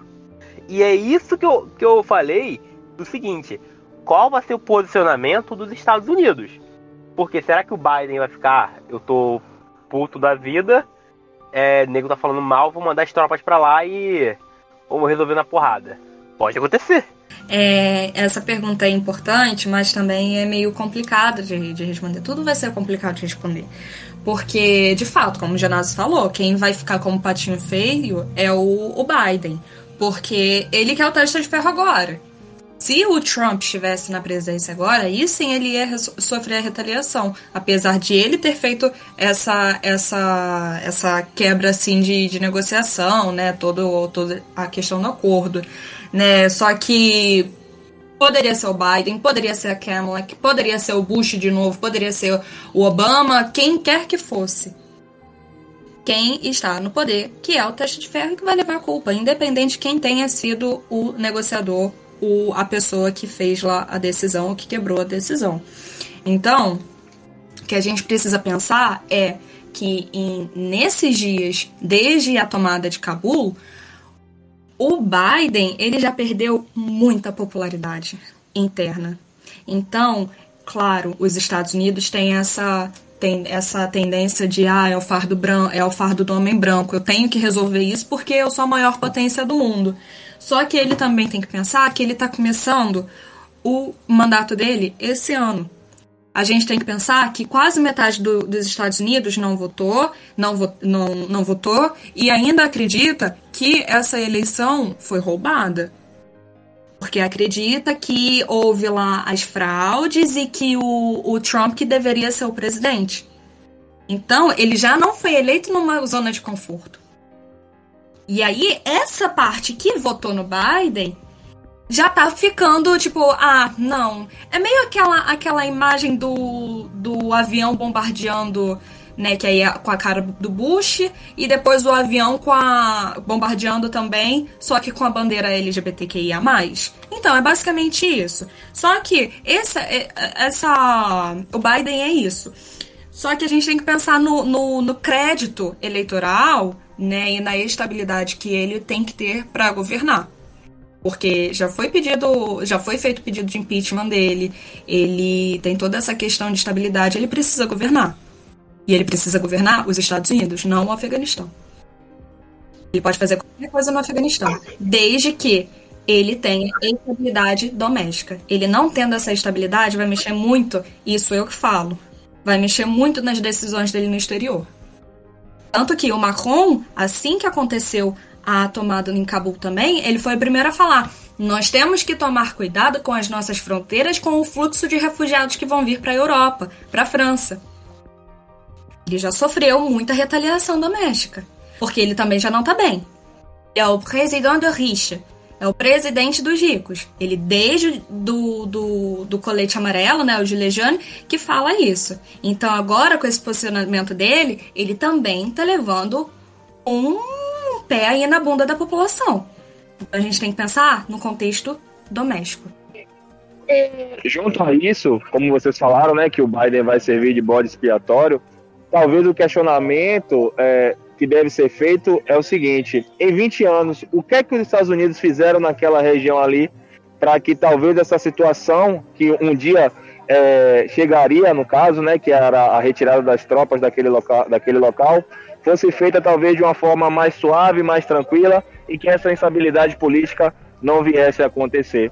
Uma hora a bomba de cena, né, como nós falamos aqui, iria explodir na mão de alguém e, e, e a bomba explodiu na mão do Biden, infelizmente. Mas a, o questionamento deve ser feito sobre todos os outros presidentes que vieram antes do Biden, que talvez não trabalharam dentro de uma, de uma proposta de sanar é, minimamente os problemas daquela região. Claro que temos que levar em consideração algumas é, nuances relacionadas à própria religião, ao próprio comportamento do povo, não interferir talvez até demais é, é, em uma sociedade que já, já tem uma, uma, uma base pré-estruturada, é, mas alguma coisa deveria pelo menos ser feita sobre esse próprio câncer né, em metástase que os Estados Unidos colocou naquele local, que é o próprio Talibã. Só para pensar assim, é muito rápido o contexto doméstico também. Os trilhões, não foram milhões nem bilhões, mas trilhões tirados dos impostos que os estadunidenses pagam foram jogados na guerra do Afeganistão. Né? Estados Unidos já é meio chato de pagar imposto. A gente sabe disso. Ali, liberalismo, né? E aí, quando a gente pensa que trilhões foram jogados nesses 20 anos em outro lugar e não ali dentro, também influencia muito na popularidade do presidente. Por mais que o Biden tenha entrado esse ano. E esses trilhões tenham sido investidos ao longo de 20 anos. Mas o fato dele estar na presidência e ele poder ou não, mesmo que ele não possa, mas ele estar ali à, frente do cargo, isso vai influenciar totalmente na estabilidade dele interna. O Traje também levantou a questão importante, considerando que aqui metade da mesa é curte um futebol, né? Sobre a charge do, da, do Charlie Hebdo, que não sei francês igual a Maiara, eu só sei falar muito mal o português, então desculpei se faltou, faltou pronúncia. Mas eles mandaram uma charge aliando o Talibã à contratação do Messi pelo PSG, né? O clube é praticamente uma extensão do estado Qatari que abrigou um escritório do Talibã e costumeiramente usa o futebol para limpar a imagem do país na sociedade internacional. Então tu vê os caras que são dono do PSG, a gente considera ele só como como a gente não necessariamente, né, mas assim, a galera que curte o time deles, acha o cara muito foda, mas na verdade a gente sabe que por trás tem tem todas essas situações nebulosas, né? Mas seguindo para a próxima pergunta do Eric Maiorano, é, sobre o Zeu ainda, né? Sobre os Estados Unidos. Vocês acreditam que de alguma forma teria sido interessante que os Estados Unidos não tivessem se retirado do Afeganistão? Ou a estabilização da região não deveria passar por uma influência americana tão direta? Assim, eu acho que, que a interferência dos Estados Unidos ali, a, a gente tem que saber o seguinte, que ali teve mandato internacional. Foi um negócio, do ponto de vista da lei, que foi correta foi um mandato da ONU. O, basicamente a Rússia e a China falaram lavar as mãos, tudo bem, invade o Afeganistão, mas é com vocês, é com vocês mesmos. Então, aquilo, aquela invasão dos Estados Unidos, ela tem um contexto do, ah, do 11 de setembro, de falar, olha, o Bush chegou para o governo do Talibã, mesmo reconhecendo lá em 2001, falando, olha, a gente sabe que a Al-Qaeda tá aí, o Osama tá aí, pega o, uh, eles vão entregar o Osama pra gente, e desarticular o Qaeda aí. A Talibã fala não, aí começa a guerra. É isso. Então, assim, não, a gente também não pode deixar essas coisas só, falar, gente, ali não tem bonzinhos e, e maus. Todo mundo, pra mim, todo mundo ali é mal. Sério. É, eu cansei de achar de que existe bonzinhos na história e, e todo mundo. E tudo que os Estados Unidos faz é mal também. Não, também não é assim, mas a galera tem que ter essa ciência, sabe? Que não é só culpa dos Estados Unidos, por mais que eles construíram e se ajudaram a, a construir o, o Talibã. Mas, repito, o Talibã também é fruto da resistência do povo afegão contra os invasores estrangeiros, tá? E contra essa, essa modernidade. Isso é importante, que todas as mudanças de regime do, do Afeganistão independente foram baseadas na galera que era mais tradicional, não aceitando tantos avanços assim, tá? Perfeito, Genásio. Só que a gente também tem que pensar, o que você falou tá perfeito, né? Essa, isso foi de acordo com, com, com a ONU tal, então desse aspecto, desse aspecto legalista tava tudo certo. Só que aí a gente pensa, assim, toda aula de introdução de relações internacionais, olha o luxo, vocês estão tendo, hein? Tô brincando. A gente aprende que, é, é assim, o mantra, de todo mundo quando entra no curso. O sistema internacional é anárquico. É anárquico no sentido do caos. é anárquico no sentido de que não há um Leviatã. O Leviatã hobbesiano, né? Ou seja, não tem nenhum Estado que seja superior aos Estados. Não tem nenhuma instituição, organização, nada que seja superior aos Estados. Da mesma maneira, dos elementos constitutivos de Estado, um deles, que é o mais importante, é o de soberania. E quando você fala que um Estado é soberano, nenhum outro Estado tem o direito de intervir. Isso é muito, bonito de ouvir, isso é lindo, né? Muito bonito de ouvir. Então, assim, eu sou, e todos os estados são igualmente soberanos nesse sistema anárquico. É, e aí, partindo desse pressuposto, você pensa, ah, então nenhum estado pode intervir no outro, então é tudo um crime. Aí a ONU é criada, depois o, C, o CS, o Conselho de Segurança é criado, e aí a ONU, é, isso é importante pontuar, porque isso não é uma falha da população. Eu não coloco isso na, na, escola, na conta de ninguém, e sim do sistema educacional, porque não nos dá nenhuma base de compreensão do sistema internacional e de organizações internacionais que estão no nosso cotidiano. Então, ninguém entende como. Assim, ninguém. Desculpa, é muito totalitário essa, essa palavra. Mas a população não entende qual é o papel da ONU. Sabe qual é o papel da ONU? A Organização das Nações Unidas é. Eu vi na internet genial. É a síntese perfeita. É o Rodrigo Maia soltando nota de repúdio como presidente da Câmara e guardando todos os pedidos de impeachment do Bolsonaro. A ONU é isso. A ONU não tem poder nenhum sobre, qual, sobre qualquer estado, justamente porque a ONU tem que respeitar esse esse esse elemento de, sober, de sober, soberania é, dos, esta, dos estados. Então ela não pode intervir. Mas com o Conselho de Segurança, aí sim tem lá os, os estados, os estados permanentes, né, os assentos permanentes e os que vão mudando, né, conforme o tempo. E aí eles têm o poder de fazer intervenção. Eles votam. Né? O Conselho de Segurança é o lugar para você votar em relação à segurança e paz do, do, do sistema internacional. E aí a gente tem que pensar que Estados Unidos, Rússia e China são parte desses, assentos, é, desses assentos fixos, permanentes. Né? E aí, aí é possível a gente pensar numa intervenção numa intervenção humanitária, numa intervenção de segurança, como foi feito no, Afeganistão. Como o Genásio falou, Rússia, China lavaram as mãos, tal, enfim. A mesma coisa no Iraque. Quando os Estados Unidos invadiram o Iraque, todo mundo foi reprimir porque ele foi contra uma resolução do Conselho de Segurança. Porque foi vetado, esses países que têm assento permanente foi, pode, têm direito ao veto, tem voto de veto, e os Estados Unidos foi contra essa resolução. Todo mundo, nossa, os Estados Unidos fizeram isso. Depois que viram que foi dando certo, entre aspas, aí foi todo mundo enviando até tropas, a França, tal, lá, tá segurando lá o, ter o terrorismo. Então a gente tem que pensar nessa, nesse elemento da soberania e no funcionamento dessas organizações, que também aí a gente vai chegar no ponto da minha fala é, né, de outro momento, arbitrário. Porque como que você vai colocar a Europa para fazer essa intervenção num contexto que é totalmente diferente do seu contexto histórico.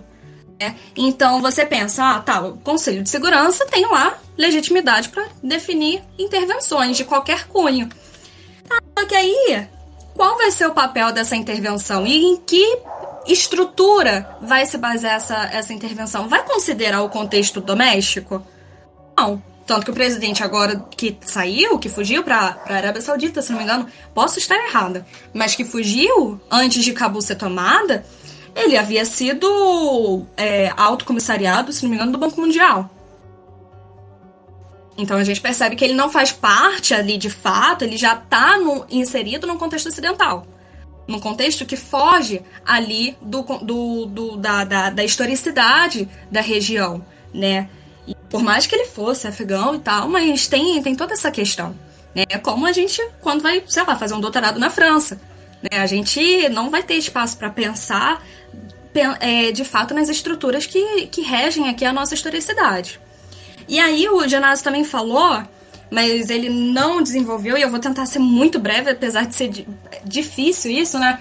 Que aí é a questão da modernidade, né? Que vai basear a gente também né, a, as instituições. Porque aí a gente, nos estudos é, é, não mainstream, né? Como que eu posso falar mainstream? É, não, não tradicionais, é, a gente vai ter o pós-colonialismo e o decolonialismo. O pós-colonialismo ele vai ser mais desenvolvido ali no contexto indiano, né? Ali no contexto de colonização inglesa. De colonização e depois descolonização inglesa, que aí vai ser desenvolvido esse pensamento é, pós-colonial. Que aí vai considerar a modernidade, a segunda modernidade, que é a partir da Revolução Industrial, entre aspas, né? E, enfim, toda essa questão a partir da Inglaterra. E aí o pensamento decolonial, que pode nos ajudar, recomendo a interessados, o pensamento decolonial vai ser, vai ser dado depois do pós-colonial e que vai considerar a primeira modernidade, que afinal qual é? É a partir do longo século XVI, que é a invasão às Américas, e aí da a partir da, da Península Ibérica, que aí sim vai ser a primeira modernidade, e a gente começa a pensar toda essa estrutura que vai ser que a gente precisa pensar quando faz qualquer tipo de, qualquer tipo de análise é, é, de, de política, assim, de socia e social também. Né? Que aí você tem que pensar toda essa estrutura de exploração, mas desde lá, esse a gente chama de longo século XVI, que é de 1492. Né? Então, enfim, é, eu falo isso que é, é muito interessante porque acaba reestruturando a, a, o meu, a minha vontade, o meu intento é esse, de fazer a gente reestruturar, repensar é, tudo que forma o que a gente entende tudo, né? O, o, conceito. A gente tem que pensar o conceito, tá? Mas a partir de qual ideia que esse conceito foi construído, dessa concepção foi construída, né? Enfim, né? É isso. Bom, vamos pra mais comentários aqui. O pessoal tá falando, Mayara, que quer que você volte e que até paga teu Uber pra tu voltar aqui pra participar mais vezes com a gente. E o Eric tá falando que pra tu participar tem que continuar tendo caos no mundo, então não sei se eu torço tanto pra isso. Mas enfim, nunca fui muito fã da paz mundial, então não tem problema não. então, é só a gente pensar, né? Há três semanas, sei lá, quatro semanas, o caos era Colômbia. Aí agora não se fala mais, mas continua tendo caos. Aí depois foi em Cuba, agora não se fala mais, mas continua tendo caos. Depois o presidente do Haiti foi morto. Agora tá se falando por conta né, do terremoto, do, do da, da tempestade, enfim, mas o assassinato dele já havia sido esquecido pela mídia. Mas o caos continua. O mundo é um caos. A mídia é determinada de acordo com os interesses. Então isso quer dizer que a gente pode continuar trazendo a Mayara aqui. Vamos ver mais pra frente. O Henrique aqui tá falando, imagine assistir uma aula conduzida pela Mayara. o Trad falando, caraca, falar que a ONU é o Rodrigo Maia emitindo nota de repúdio é meio pesado.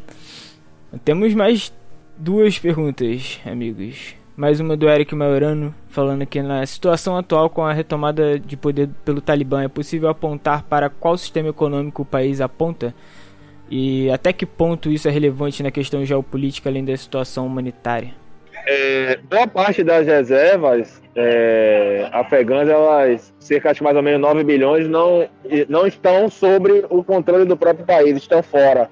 Então, nesse primeiro momento, eles vão ter muita dificuldade em se organizar, é, sobretudo belicamente. Claro que eles já têm um arsenal um pouco satisfatório, mas é, boa parte desse dinheiro não, não, se encontra em território afegão, então longe, talvez, nesse primeiro momento, do controle do Talibã. Fora também que algumas, é, algumas outras reservas estão em outros países, já começou alguns determinados bloqueios econômicos também. Então, creio que economicamente vai ser um pouco difícil nesse primeiro momento que eles consigam é, um desenvolvimento pleno, sobretudo para financiar a sua luta armada, né? Podemos falar dessa forma. O Trade está aqui perguntando o que o pessoal acha da tolerância que alguns países têm com o regime da Arábia Saudita em comparação então, com o Talibã é, no Afeganistão. Em relação à, à economia, né? Pra, como que vai apontar? Eu repito, eu não sou da área de economia tampouco, tá? Eu estudo política externa feminista.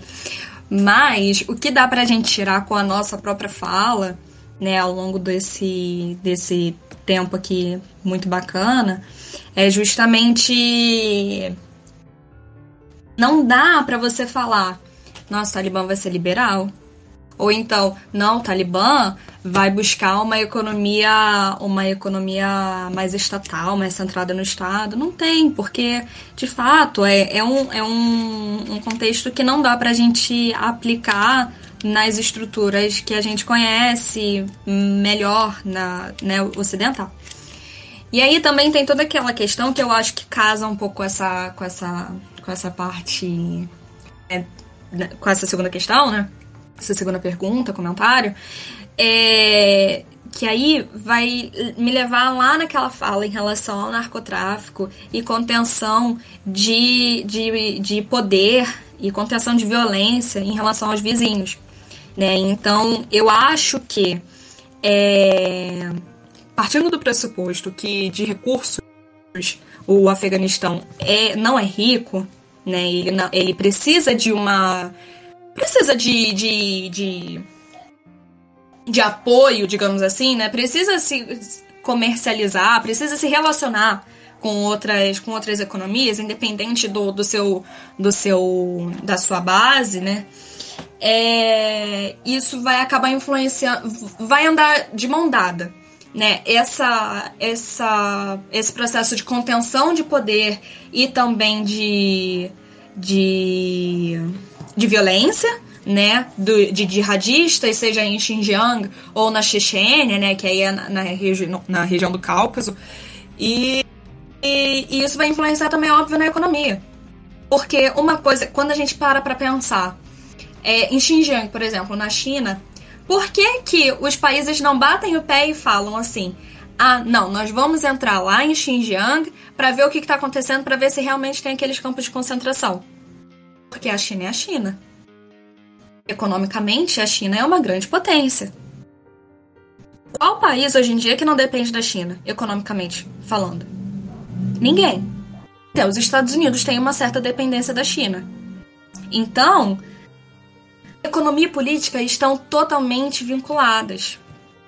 E a partir do momento que essa força política ela é também violenta, essa, esse processo de contenção é, dessas forças para não transbordar as fronteiras do Afeganistão vai andar com a, a, economia. Agora, como vai se dar isso? É pitaco, assim, entendeu?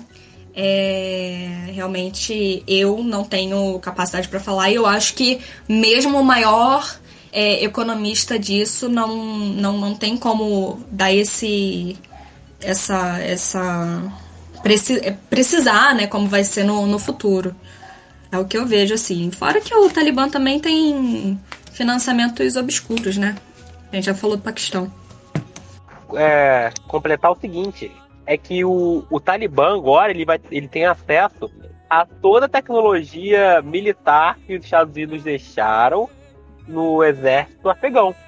Então, vai causar um. Vai dar mais caos a região, galera que tá pedindo caos aí, pra Maiara participar mais com a gente. Então, vai ter caos, tá? Bom, após quase duas horas, eu acho que é basicamente isso. Vocês têm alguma consideração final sobre o assunto antes da gente se despedir? Eu achei genial esse debate. É, eu estou muito inserida na, na área de, de relações internacionais né, e de ciência política, então ter um debate com gente da história é, é muito interessante, né, porque a gente estuda história, só que muito voltada para a parte política, e acaba não tendo, pelo menos eu estudei a primeira graduação foi numa, numa universidade que não tinha curso de história, né? Então era realmente ali voltada para a RI e agora ter essa essa abertura, assim, eu tive uma aula maravilhosa agora com o Genásio, com, com o Lucas também, foi, foi muito interessante, eu só, só tenho a agradecer, e claro, qualquer coisa que você, que quem estiver ouvindo, em qualquer momento, quiser recomendação de leitura, as fontes que eu me baseei aqui também, pode entrar em contato comigo, que eu não tirei nada assim do, do nada, porque não tinha como. eu busquei algumas bases, algumas referências mais importantes agora no momento, então é só entrar em contato e, e a gente conversa sobre. E obrigada, pessoal, pelo convite.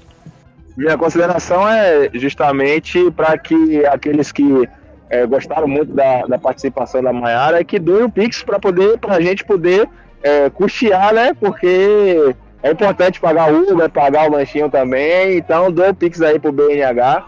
É, Isso o aí, irmão, ele tá aí, ele, ele sabe melhor qual é o e-mail do Pix. Então, colaborem com a gente aí.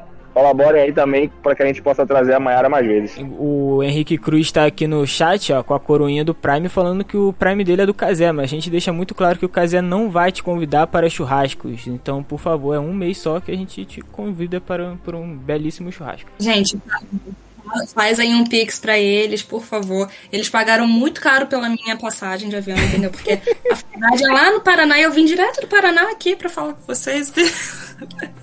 Então façam pix pra ele, façam as, as suas doações, porque, ó, foi muito bacana, né? Tem que ter de novo. É isso aí. Então vamos para nossa rodada final, que a Mayara não, não é tão ligada assim a futebol, então ela não conhece a nossa rodada final, mas é basicamente um salve final para você se despedir da rapaziada e a gente costuma dar uma indicação cultural também aqui no, nos finais dos nossos programas. Eu vou começar pelo, pelo Genásio, que ele nunca tem uma indicação cultural, mas eu vou apostar que ele tenha uma dessa vez e enquanto isso a Mayara vai pensando em quem ela vai mandar um salve e qual a indicação cultural dela e o Lucas também. Vai, Genásio.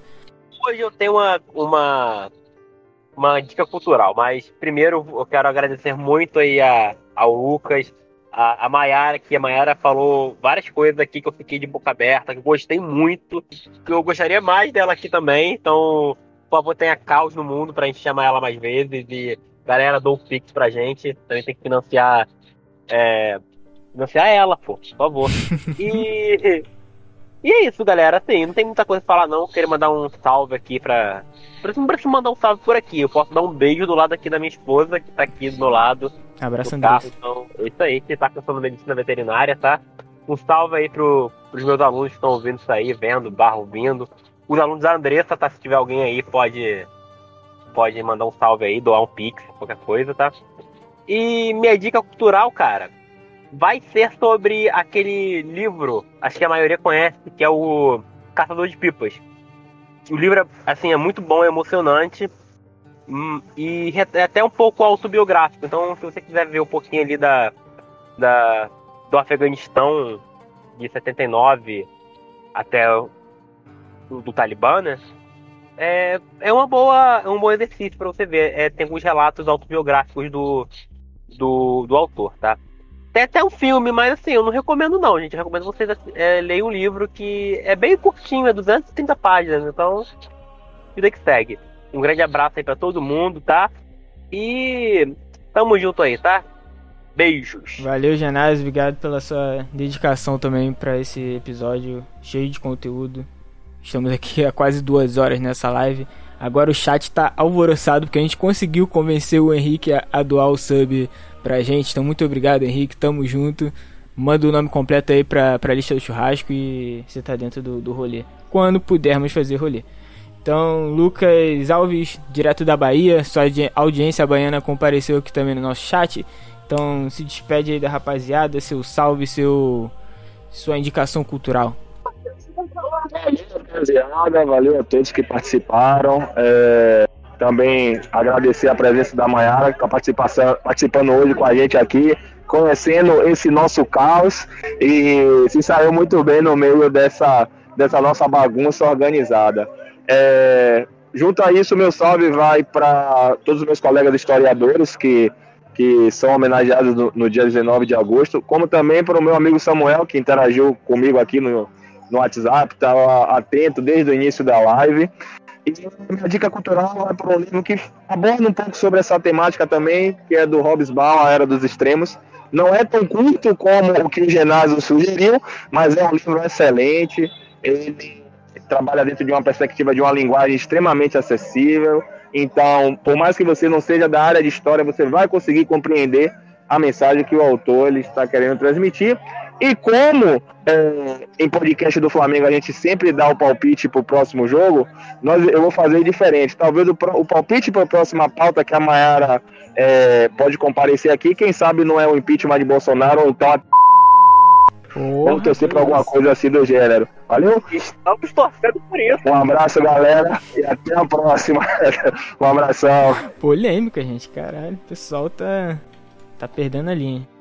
Então vamos lá encerrar aqui agora. Eu, antes de, de, de passar pra Mayara. parte cultural, né? Calma, calma, menina. Calma. Tá, desculpa. antes, de eu, antes de eu passar pra Mayara, eu, eu queria mais uma vez agradecer a, aos três que toparam compartilhar seus conhecimentos com a gente. E com certeza cada um de nós saiu um pouco mais inteligente dessa conversa. Cara, muito, a gente tá muito tempo falando aqui, então muito obrigado de verdade por vocês terem dedicado esse tempão. Mayara se preparou bastante, Janásio e Lucas também. Então, de verdade mesmo, estou muito feliz. Eu, vocês não estão vendo a minha carinha vermelha de felicidade, mas eu estou feliz demais com esse programa de hoje. Então, é isso. Obrigado.